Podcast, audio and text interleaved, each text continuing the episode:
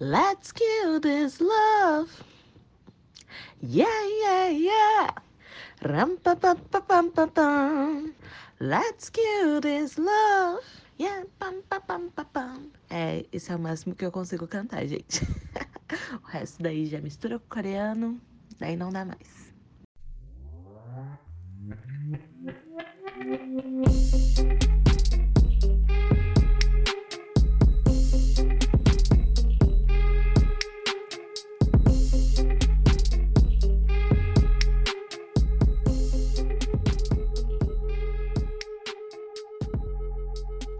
Oi, gente, sejam muito bem-vindos ao meu podcast. Esse é Altas Conexões comigo mesma, Letícia Barbosa.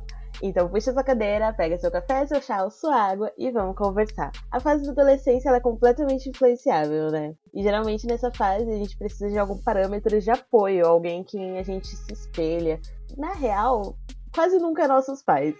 Porque nessa fase a gente tá naquela fase de achar que nossos pais estão errados em tudo. E, enfim, né? Tem várias tretas de família. O que geralmente a gente usa são pessoas famosas, né? Artistas, personagens de livro, cantor, ator, atleta, enfim. Mas vocês já pararam para pensar se um país treinasse jovens para serem essas pessoas, para serem esses idols e essas referências? Como que seria? O que que aconteceria e isso daria certo? Na real, a gente não precisa pensar muito sobre isso, porque que isso já existe e deu muito certo. Não sei se vocês conhecem, mas o K-pop é um fenômeno mundial. E hoje a gente vai conversar um pouquinho sobre isso, mas antes eu quero apresentar a nossa convidada. E a nossa convidada é a Grazi. Olá. Grazi, seja muito bem-vinda, amiga. Ai, obrigada, Lê. Eu tô muito animada porque eu sou a maior panfleteira do Altas Conexões, assim, todo mundo conhece.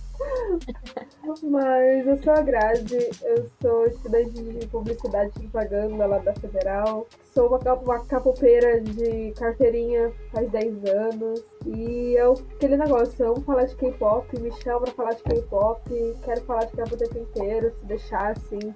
Eu sou a, a famosa fã de carteirinha, mesmo com os meus quase 23 anos, a gente nunca, nunca, nunca solta esse lado, né? Então, acho que é isso. É, eu falei assim da, da fase da adolescência, né? Porque é nessa fase que geralmente a gente tem essa necessidade de achar uma influência mesmo, né? Ah, a gente tem isso. Mas- A gente, e o pior é que, se a gente parar pra pensar, a gente leva pra vida, né? Qual fã de High School Musical de 2000 e pouco, hoje em dia, continua amando, sendo panfleteiro da vida, assim. Tipo, nós todos, assim. Só tocar um What's Times It que a gente tá dançando, né? Nossa, saudades de um flash mob, assim, inclusive. Mentira, eu nunca participei de um, mas eu queria muito. Amiga, eu também não. Eu sou muito fã de Jonas Brothers, pra quem ainda não sabe. Eu não sei se eu já falei sobre isso aqui. Talvez essa informação desvalide várias outras informações relevantes que eu tenha tido com, com o passar dos episódios.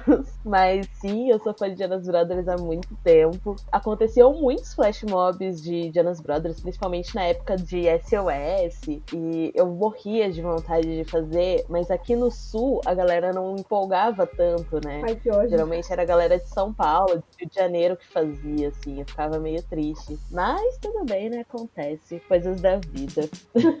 Um dia eu ainda vou ter a Vamos. minha chance de participar de um, de um flash mob, sim, minha meta. 50 anos fazendo flash mob, né? É, eu quero ser essa senhorinha, lá vem a senhorinha dançando K-pop K-pop lá no, no meio da 15. Vai ser eu, assim, com certeza. A 15 é uma rua muito popular aqui de Curitiba, pra quem não é de Curitiba. É uma rua no centro da cidade que é uma rua sem carros, então só passam pessoas. Daí por isso acontecem várias Completamente propício para um flash mob.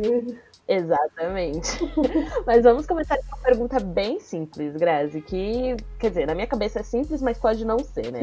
O que, que é o K-pop? O K-pop, ele é um movimento, ele é um ritmo, o que que ele é? Bom, como é que eu posso explicar? Eu, eu adoro que eu sempre lembro daquele filme Meninas Malvadas, sabe? Como é que eu posso explicar o K-pop? O K-pop em si, ele já se explica né, na palavra, mas ainda assim torna poucas dúvidas, né? Que é o K, Coreia, né? Coreia, e o pop do pop, do questão do pop mesmo, do estilo musical. Um grande fato, assim, para começar o episódio, é que cada país, assim, principalmente na Ásia, ele, ele divide seus estilos musicais e a nacionalidade com essa sigla da letra e o estilo. Então, existe o K-pop, J-pop, que é o japonês, C-pop, que é o chinês, ou tem o J-rock, é, o K-hip hop, né, inclusive, que é muito bom. Tem vários estilos, assim, e o K-pop é isso. Ele pode ser considerado um movimento, mas ele é um estilo musical. Eu acho que eu posso definir ele dessa forma. Eu ouvi dizer, mas nunca fui muito a fundo nessa pesquisa para saber se essa informação ela é verídica ou se ela foi apenas uma informação tirada do ânus de alguém. mas ouvi dizer que o K-pop em si, né, que os grupos e os idols, enfim, eles foram projetados e eles foram feitos para ser um fenômeno. Eles pegaram exatamente todas as coisas que adolescentes principalmente, né, gostam e projetam para ter um ídolo e colocaram nos treinamentos para tornar o K-pop esse fenômeno, não sei se mundial, uhum. mas pelo menos regional. Me diz aí, isso realmente aconteceu? Foi um treinamento ou foi só tipo, ah, vamos fazer música aí, deu no que deu? É quase isso, só com algumas ressalvas, assim, sabe? O K-pop em si, ele começou no. Não K-pop, né? Mas a questão da expansão da, da música coreana, ela veio depois das guerras que houveram. Então, teve a Segunda Guerra Mundial, depois teve a guerra do, da questão da Coreia do Japão, se eu não me engano. Daí teve também aquela questão da guerra entre as Coreias, né? Que foi aquela divisão, tudo aquilo rolou. E a Coreia, a gente fala, né? Ela se dividiu, as duas Coreias se dividiam lá entre direita e esquerda, mas ao mesmo uhum. tempo, no geral, sempre falam, ah, que a Coreia do Norte, ditadura e tudo mais, mas na Coreia do Sul também houve uma ditadura. Era bem naquele estilo brasileiro, sabe? De temos apenas dois canais de televisão e tudo era controlado completamente pelo governo. E um desses canais era muito, tipo, focado em música. Então lá era um, vinha um entretenimento, mas as músicas elas eram totalmente assim, governo que produzia, governo que gravava, governo que mostrava, e então era tudo isso, sabe?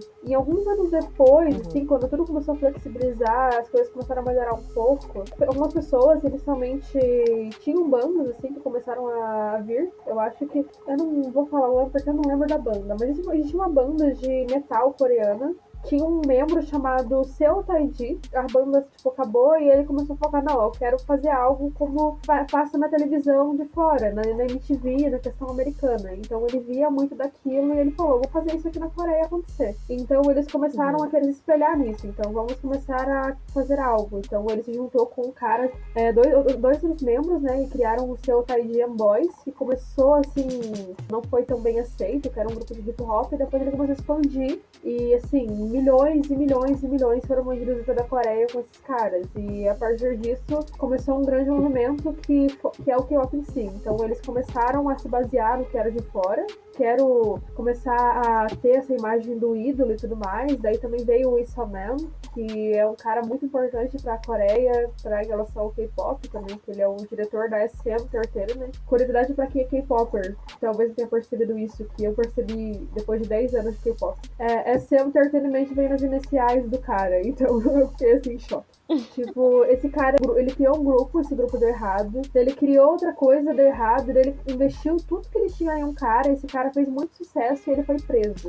É, graças a drogas, é, que a Coreia é bem chata com coisas básicas. E daí também a partir disso, o Isamar falou: Poxa, não, eu não vou desistir desse experimento, mas eu quero projetar pessoas que façam sucesso e não, tipo, mate meu investimento. Então, ele criou um contrato de 13 anos, onde as pessoas elas iriam ser extremamente treinadas para serem famosas e darem essa questão do ídolo, sabe? Então, se forem ídolos, eles seriam os perfeitos. Eles seriam 13 anos de contrato, na qual a maioria das pessoas começam como adolescentes, assim, tipo, até hoje isso, que é horrível, assim, gente, é horrível ver adolescentes brasileiros falando: meu sonho é ser idol. Eu fico, não, não faça isso. Mas eles começaram treinados com muitas coisas assim. Aí que vem a força do RP na Coreia, né? Da onde você não pode namorar, você não pode assim, das pessoas. A Ásia em si já tem um padrão de beleza muito crítico, muito forte. E nos anos 2000 já começaram isso. Uhum. Então, a gente vai criar pessoas que têm um, um corpo perfeito, com um estilo perfeito, com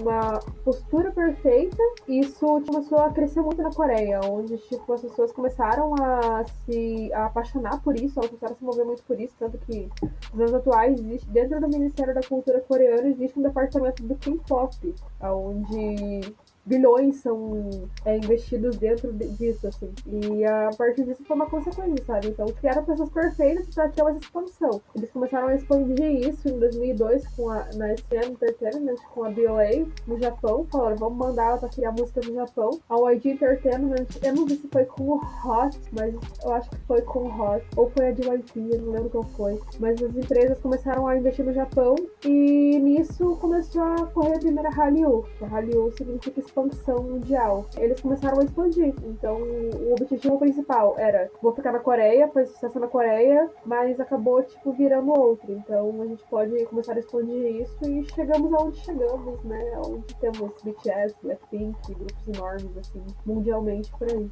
É, assim, eu tava pensando aqui enquanto você tava falando, a parte ruim, né? Essa dark side of K-pop aí, que a gente vai comentar um pouquinho mais pra frente sobre esse treinamento, sobre várias restrições e sobre essa glamorização de uma imagem perfeita mesmo, ela também acontece em outros, em outros espaços. Na verdade, eu acho que isso acontece quase todos os espaços onde você tem ídolos teens, uhum. né? Que você precisa prezar por uma imagem de um adolescente bonito, um adolescente educado, talentoso, e que seja tudo isso numa fase tão problemática que é, que é a adolescência, uhum. né? Acho que a diferença do K-pop, e isso a gente pode abordar um pouquinho mais profundamente, é que o K-pop as coisas ficaram muito. Eles deram muito na cara que isso acontecia, uhum. né? Na Disney, por exemplo, cara, com certeza isso acontece. sabe?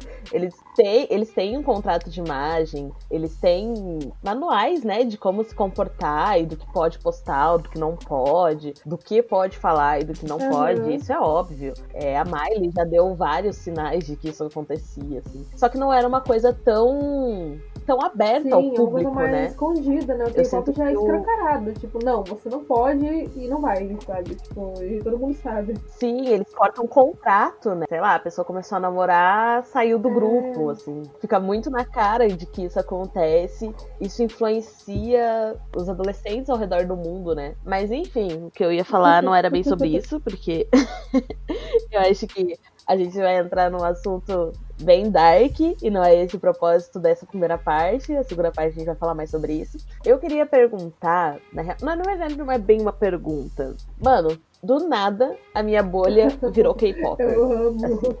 Foi do nada, Gria. Eu sempre fui, e sou ainda, é uma pessoa bem. Odeio falar isso, mas é real, assim, porque eu não queria, mas é verdade. Sou bem cadelinha dos Estados Unidos, assim, em questão de cultura, porque eu consumo muito artista deles, eu consumo muito audiovisual, e sempre foi muito isso uhum. para mim, assim, sabe? Hoje em dia, eu tô tentando desapegar mais disso. Exatamente porque eu não gosto muito de, dessa. Ah, é porque assim, os Estados Unidos fazem as coisas para serem globais, né? Eles acreditam que os Estados Unidos é, é o centro do mundo de verdade. Ideia. E a gente meio que comprou essa ideia. Enfim, eles acabam mandando muito nessa parte cultural hum. do mundo, assim. Do nada, tava, eu tava lá felizona com os meus amigos gostando de Jonas Brothers, de Disney, tranquilamente, até 2015. Aí, perto de 2017, assim, estourou BTS. Eu lembro que as primeiras vezes que eu ouvi falar de BTS, eu já tinha ouvido falar de K-pop, porque eu trabalhava com uma menina que uhum. é fã de Super Junior. Então, eu já, tipo, eu sabia que existia, mas era aquela coisa de tipo, ah, beleza, vive aí tua vida, que eu vivo a minha. E para mim eu associava muito o K-pop a animes e coisas Sim. japonesas, sabe? Eu sei que isso Ai, é de um racismo muito, enorme. Gente, por mas... parem de chegar pra mim falando, Grazi, você viu tal anime porque você foi de K-pop? Eu fico, mano, por quê? Não façam isso comigo, sabe? Tipo, por favor.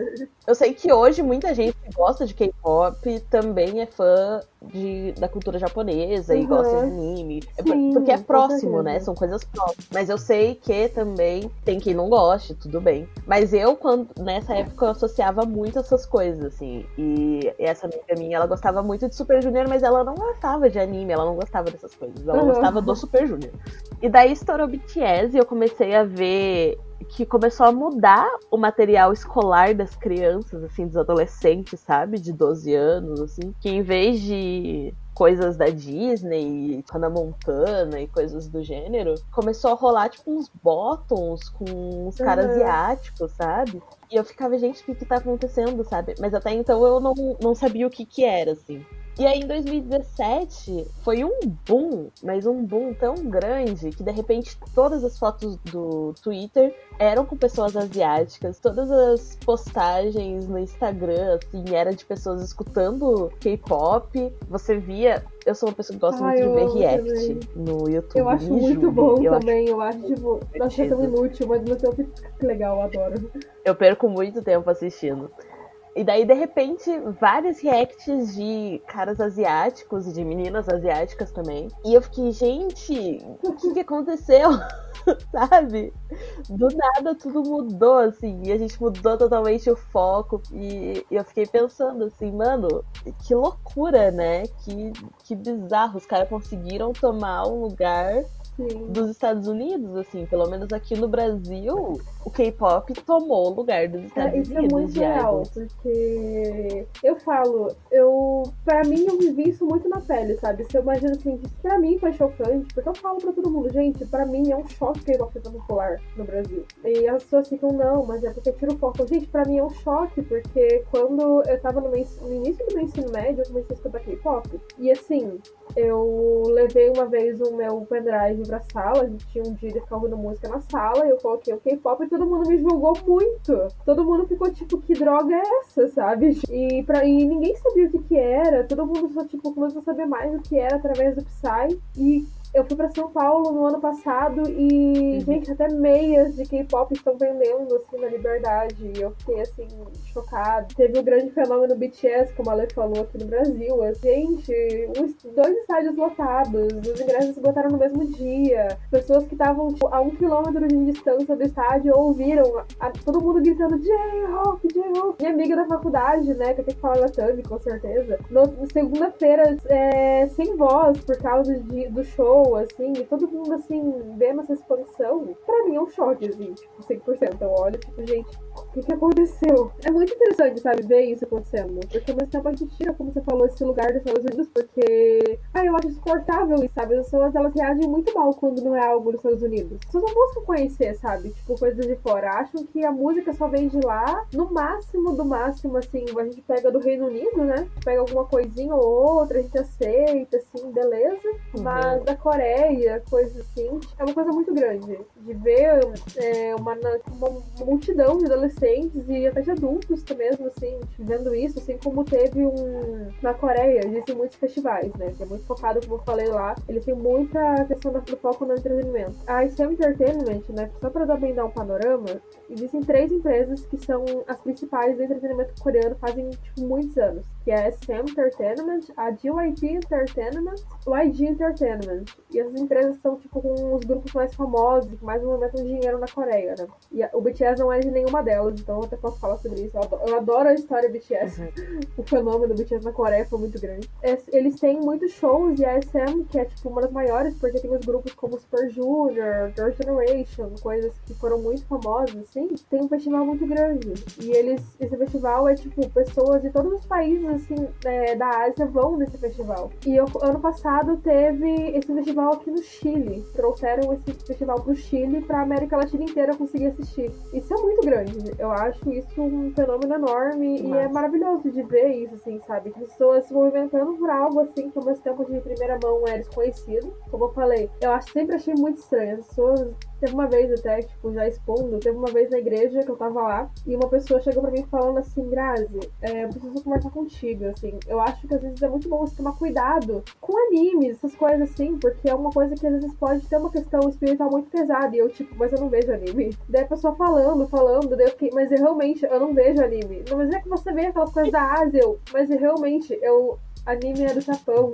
E eu entendo as pessoas, sabe? Porque pra elas é, é uma questão muito difícil de assimilar. Apesar de ocorrer essa Hallyu, né? Que é, que é a expansão mundial, que existem várias ondas. A Hallyu, tipo, é definida por várias ondas. Então tem a primeira Hallyu, é a segunda. Acho que a gente tá na terceira ou quarta expansão mundial do K-pop. Pra mim é ótimo, assim. Tipo, quanto mais pessoas conhecendo, mais shows pra cá, mais material pra cá também. Porque, gente, um álbum de K-pop é no mínimo 300 reais um álbum. E assim, eu tenho que pagar pra internacional. Eu quero. Então, por favor, vamos continuando postando pra trazer os caras pra mim. Álbum e álbuns mais baratos pra mim também. Acho muito importante. Não, mas eu, eu também tava pensando sobre isso. Inclusive, a gente falou bastante sobre isso Ai, naquele episódio com a Natália, né? Lá no Recomendei, assim. É, caso vocês não saibam, a Natália é uma amiga minha. Foi no verdade, vocês sabem, né? Que ela tava aqui no episódio 2, ou no 1. Enfim.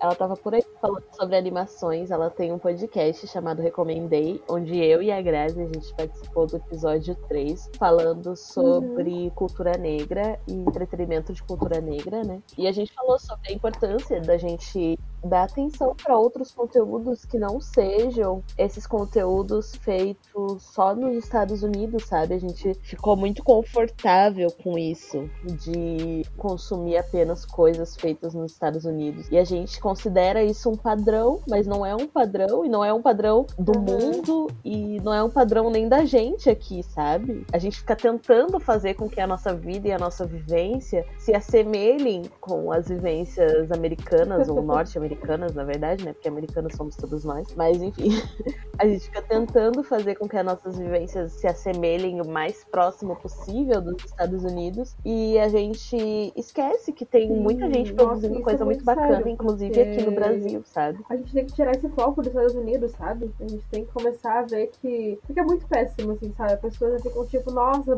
a tal cantora é muito. parece muito com tal pessoa americana. A gente fica tipo, não, tal cantora parece muito com tal pessoa brasileira. Então você pode Sim. focar nisso, assim, é ótimo. Que ela é uma pessoa brasileira, então foca nisso, sabe? Não, não vamos invalidar pessoas porque elas não são dos Estados Unidos. Assim como no K-pop acontece muito, inclusive. No K-pop é muitas coisas tipo, nossa, esse grupo é ótimo, porque ele tem uma vibe muito dos Estados Unidos, sabe? Eu fico, mano, a ideia é ser coreano. Então, tipo, não tire esse peso, sabe, do K-pop. Eu acho muito legal isso do, do K-pop, assim, de eles cantarem em coreano. É, Aham. obviamente que tem várias partes das músicas que eles falam em inglês, né? Dar essa expansão também para as pessoas entenderem um pouquinho, assim, sabe? Então.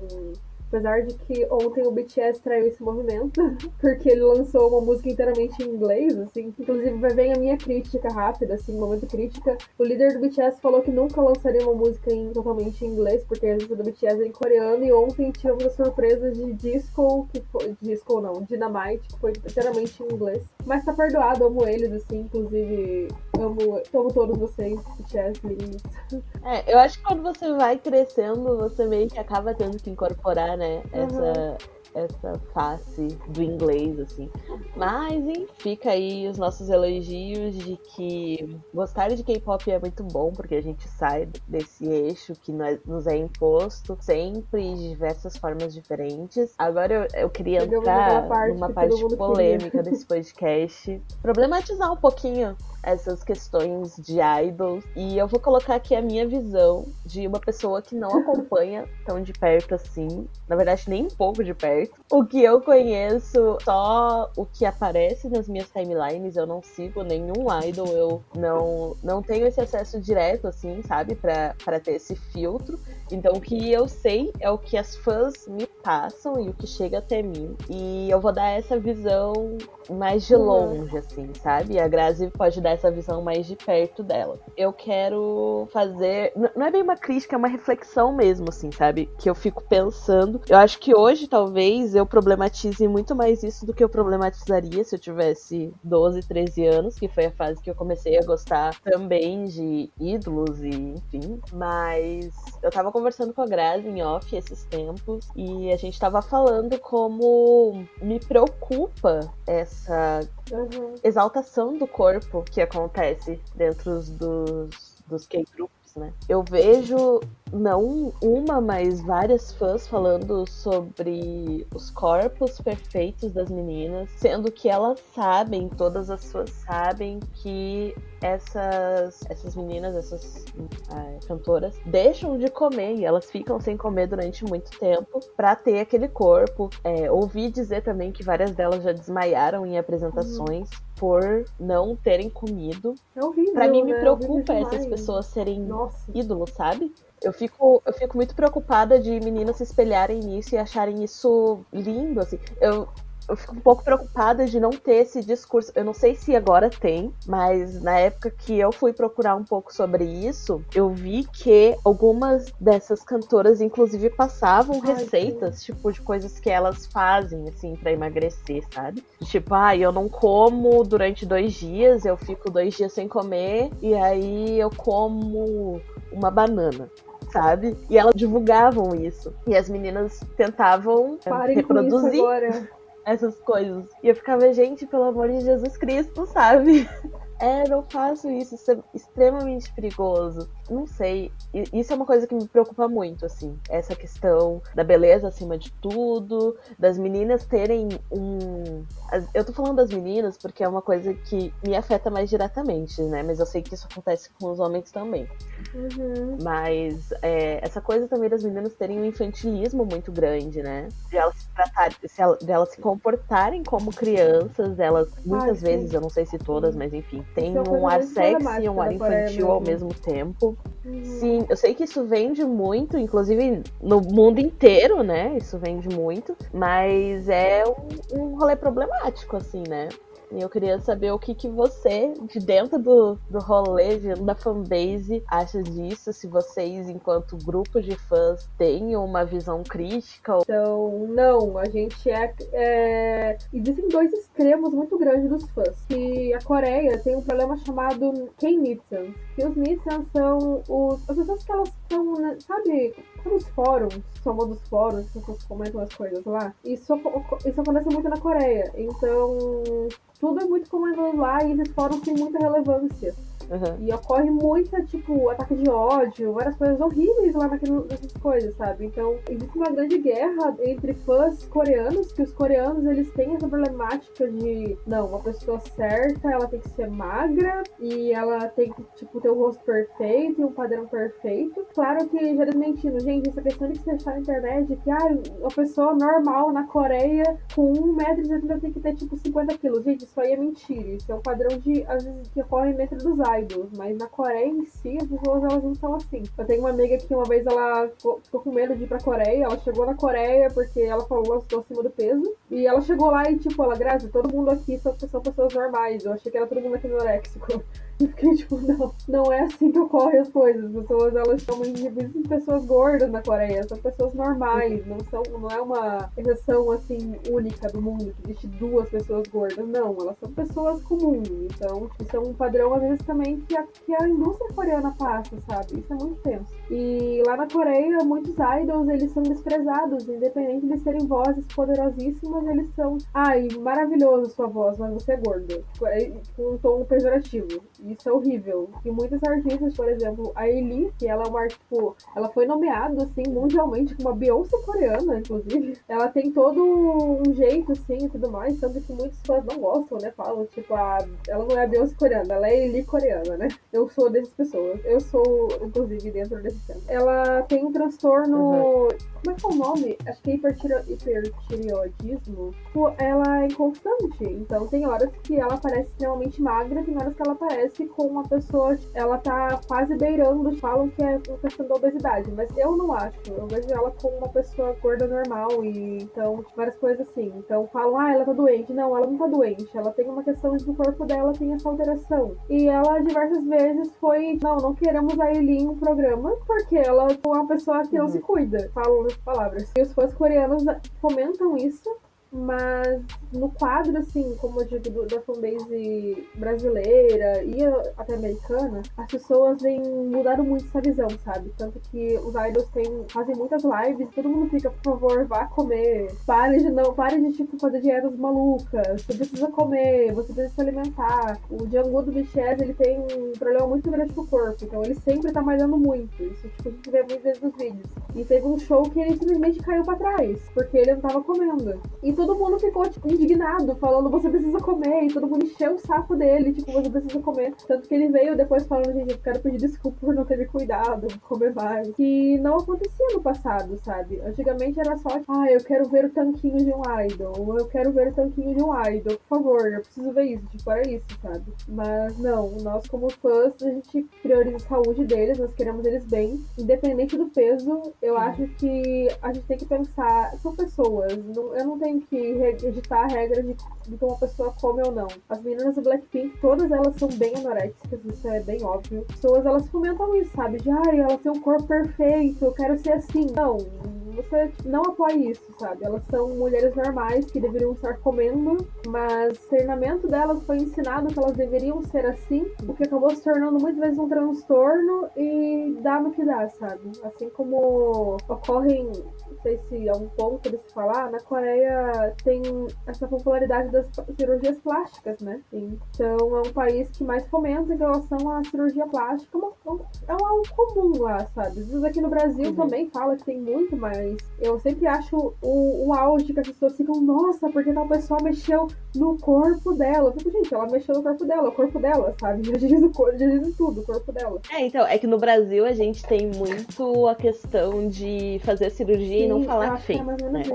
Tipo, o Brasil é, tá no ranking, eu acho que é um dos, dos três maiores países de maiores números de. É, eu acho que é, eu não tenho certeza, não vou confirmar, mas eu acho que sim. Uhum, não falam, é, né? Só que aqui no Brasil a gente tem muito essa questão de. Uhum. Ai, eu quero que pareça natural, sabe? É. Eu não vou falar eu fico um tabu ainda, é, assim, então, falar de cirurgia. Isso que, idols, até 2015 por aí, eles faziam plásticas e eles não falavam nada, sabe? Tipo, daí todo mundo ficava aquela polêmica nossa, tal idol mexeu no nariz? Eu não sei, a empresa não falava nada, né? E um dia as mulheres, elas, elas lançaram um clipe, tipo, caseiro, falando. Elas estavam dentro de um consultório falando sobre todas as cirurgias plásticas que elas fizeram, um tom de piada e falando, sim, eu fiz cirurgia plástica, você vai me odiar por isso. Isso foi um, tipo, um boom enorme na Coreia, porque, tipo, sempre ficavam falando, tipo, nossa, mas alguém fez plástica? Alguém fez plástica? E ela falou, sim, eu fiz plástica. Isso começou a mudar muito, sabe, na Coreia. Só que ao mesmo tempo é muito problemático, porque você vê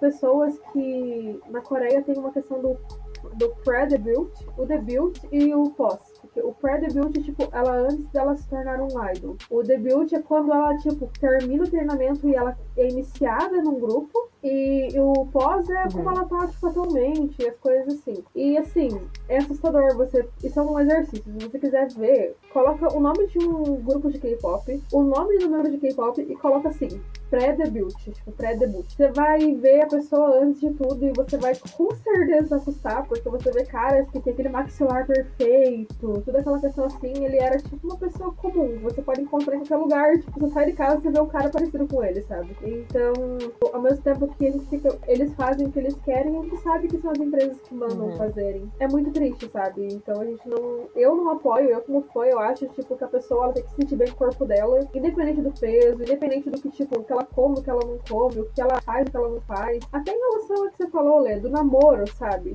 as pessoas não podem namorar na Coreia, tipo, os idols. Eles são vistos como assim: você é um idol, uhum. você tem um fandom, e esse fandom todas, você é delas, você é das pessoas. Então você não tem direito de gostar de alguém, você não tem direito de namorar, você não tem esse direito. Então você, é feito, é, você foi feito para ser um idol. Então, recentemente teve um caso muito sério de um membro do grupo EXO, que esse grupo debutou em 2011, inclusive, mas esse grupo já tá muito tempo no mercado. O Chan, acho que ele foi pro exército já, ele já voltou, eu não sei como é que tá.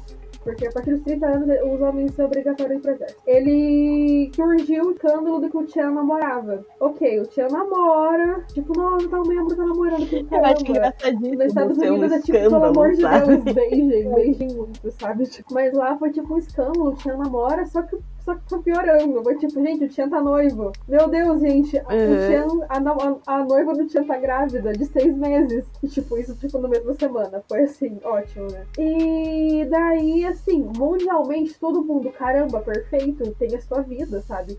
As coreanas não, as coreanas se movimentaram pra ir pra frente da empresa, sentaram várias, que o nome do, o nome do, cha- do chairman, acho que são as cherries. Elas sentaram, fizeram um protesto falando que queriam o Chan morto, que queriam matar o bebê, que queriam que ele saísse do grupo do K-pop, que o Chan manchava a imagem do grupo, que odiavam ele, e, rolou um ataque recentemente falando que se encontrassem e descobrissem quem era a noiva e, a espo- e, dizer, a esposa e o bebê do Chan, iriam tacar ácido neles. Esse nível. É esse nível que as pessoas coreanas são. Mas existem casos que são mais difíceis. Por exemplo, um dos ícones sexys da Coreia é a Hyuna. A Hyuna, ela tá na indústria desde 2006, por aí. Ela é um caso bem sério do K-pop também, que é um outro ponto, né? Mas ela tá na indústria há muito tempo. Ela, ela, tipo, ela dava mais... di- Era a artista que mais dava dinheiro pra empresa. Quase com 30 anos, gente, sabe? Ela começou a namorar um membro de outro grupo de K-pop dentro dessa empresa, que era o Down. E aí saiu um Ai, a Ryuna namora um membro do Pentagon. Daí a empresa na hora falou, é mentira. A Ryuna chegou no Instagram dela e falou, não, é verdade. Eu namoro sim. E daí, na mesma, tipo, no mesmo dia, as ações da empresa começaram a cair e eles foram expulsos da empresa. Tanto a Ryuna, tanto quanto o cara. Eles foram expulsos da empresa.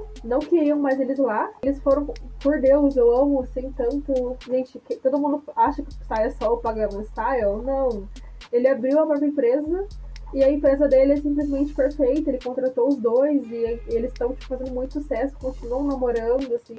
O que é raro, muitos membros é, namoram, eles são tipo, realmente expulsos, eles não podem tipo, viver mais nada, eles são da empresa, né? Ou, ou existe muita questão do namoro por conveniência também na Coreia. E engraçado que a gente tem em 2020 isso ainda acontece, né? Foco pra homens na Coreia é muito mais tenso, que nem você falou, Lê. As mulheres são muito infantilizadas ou muito sexualizadas. E é pra agradar homem, resumidamente, é pra agradar o homem coreano. E tanto que você vê mulheres de 27 anos tendo que fazer voz fofinha, fazendo uns Uhum. fanservice fofinho, usando roupinha tipo de criança, assim, isso é muito problemático. Mas esses tempos, duas empresas, né, que é a SM Entertainment e a YG Entertainment, juntaram a Jinnie do Blackpink com o Kai do EXO. Atacaram tanto a Jinnie, falando que era errado ela ter por favor, não tenha uma vida, sabe? Tipo, você namora, você não pode namorar. E o cara ficou de boa, sabe? O Kai já tava, tava no quarto namoro já. E ninguém nunca julgou o Kai por namorar, tipo, várias vezes. Mas as mulheres que ele namorou, todas elas foram extremamente linchadas. É horrível, sabe? Parar pra pensar tudo isso que acontece na Coreia.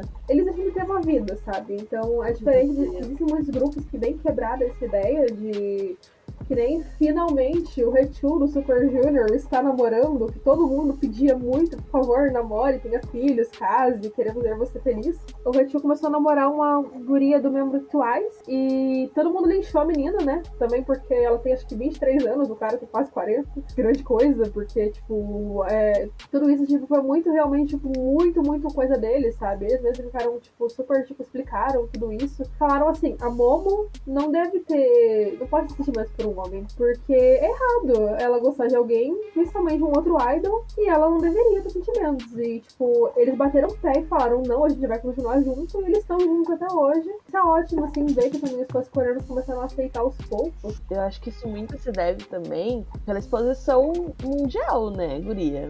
Porque se você tem uma cultura local onde não ter idols que não podem namorar e que eles são uhum. propriedade do público, blá blá blá, blá blá blá blá blá Não que isso não aconteça em outros lugares também, é bom lembrar que isso também acontece na Disney, muita uh, aqueles adolescentes que trabalham na Disney, eles também não podem namorar, porque, uhum. teoricamente, eles são propriedade, entre aspas, do, das fãs, né? E as fãs têm esse apego muito de, de achar que um dia vão casar com você, você corta a Starbucks. fanfic de que o cara vai vir um dia pro Brasil e você.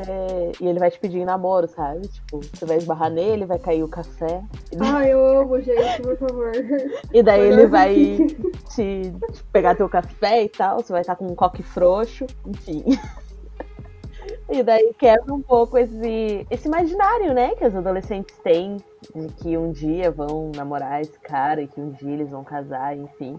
Então isso é, isso é normal, isso acontece.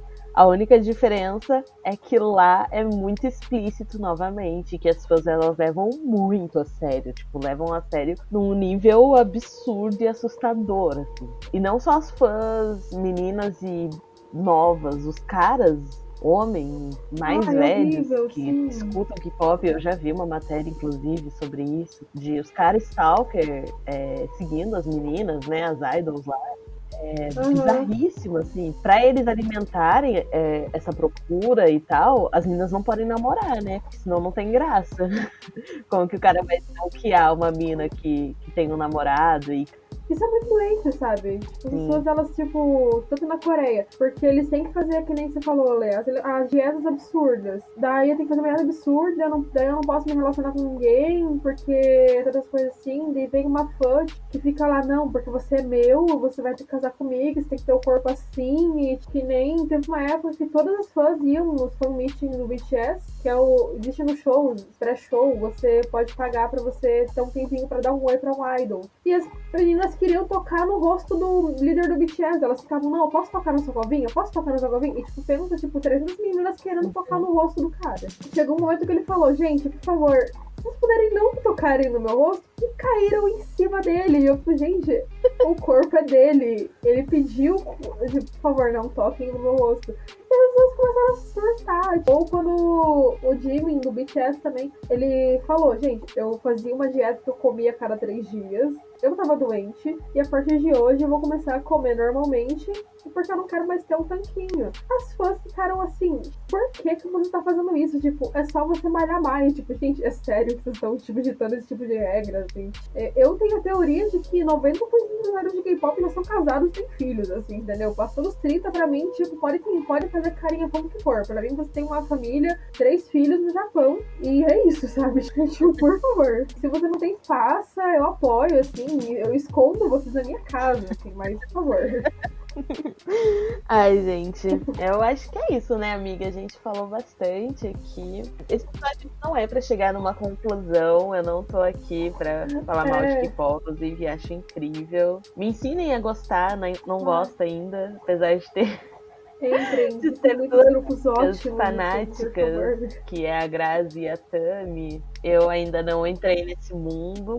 coisa nova pra se descobrir, sabe? Sejam as sincronias dos idols, porque você pensa, tipo, um grupo de 18 caras dançando sincronizadamente, fazendo essas coisas. Ou as mulheres da K-pop são extremamente, assim, incríveis. Elas fazem coisas incríveis. Tem um grupo, acho que é o ISTM, que a guria simplesmente dá um mortal no ar, assim, do nada, assim. É incrível, elas vêm se empoderado muito, elas vêm parado com isso também, de, tipo, muitos grupos vêm quebrado esse estereótipo de mulherzinha fofa, coisa do tipo, as empresas vêm lo- locais, assim, assim como idols, como. Ai, que eu vou ter que completar essa mulher, porque eu sou tão fã dela, que é a Sunmi. Ela é uma idol, tipo, que ela tá indústria há muitos anos, ela tá sozinha agora. E ela, tipo, gente, ela faz música até pra falar sobre as, as síndromes dela, sobre coisas. Ela fala sobre questões feministas e coisas incríveis. E quebrar esses estereótipos, assim, sabe? Então, busquem o K-pop não só como caras dançando coloridinho, mas sim como pessoas reais que vêm mostrando coisas maravilhosas e contam histórias maravilhosas, assim, extremamente incríveis. E eu recomendo muito, eu falo, assim, que é um mundo que você entra e pra você sair é impossível. Mas é maravilhoso, eu amo, panfleto muito sempre, assim. Então é isso, gente. Se vocês não escutam K-pop, se vocês não conhecem K-pop, conheçam K-pop. eu falaria pra vocês começarem conhecendo É. o Blackpink, porque eu gosto muito das músicas dela. E é o único que eu conheço também. Mas. Mas é isso.